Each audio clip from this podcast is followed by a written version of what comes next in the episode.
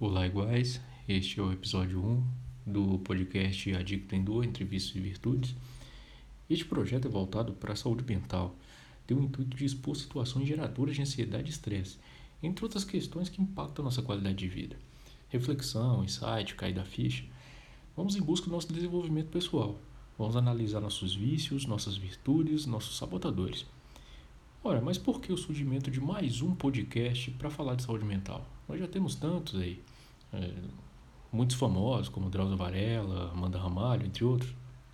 Bem, aqui vos fala um adicto em dor, uma pessoa com, comum, com família, filhos, trabalho, que tem uma ansiedade aflorada, um estresse crônico que causam sintomas quase inimagináveis e que, num paradoxo um tanto quanto lulante, sente a motivação de encarar o dia a dia justamente nessas situações, pois existem pessoas movidas a soluções e outras movidas a problema.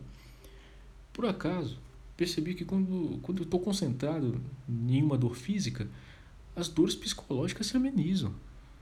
A dor se torna resplandecente e prazerosa ao me tirar das trevas agonizantes de uma mente que insiste em degradar a minha sanidade.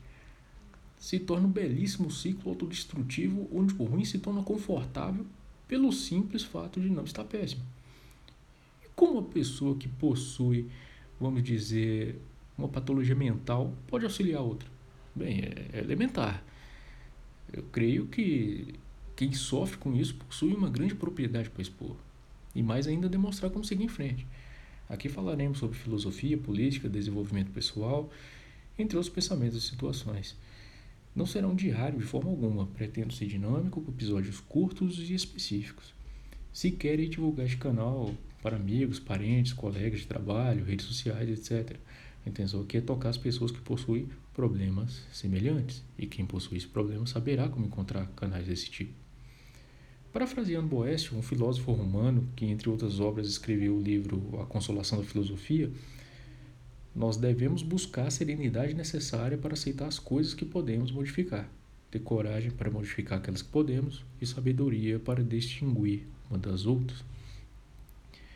Esse trecho, inclusive, se tornou a oração da serenidade. Bem, estamos apenas começando. Um grande beijo.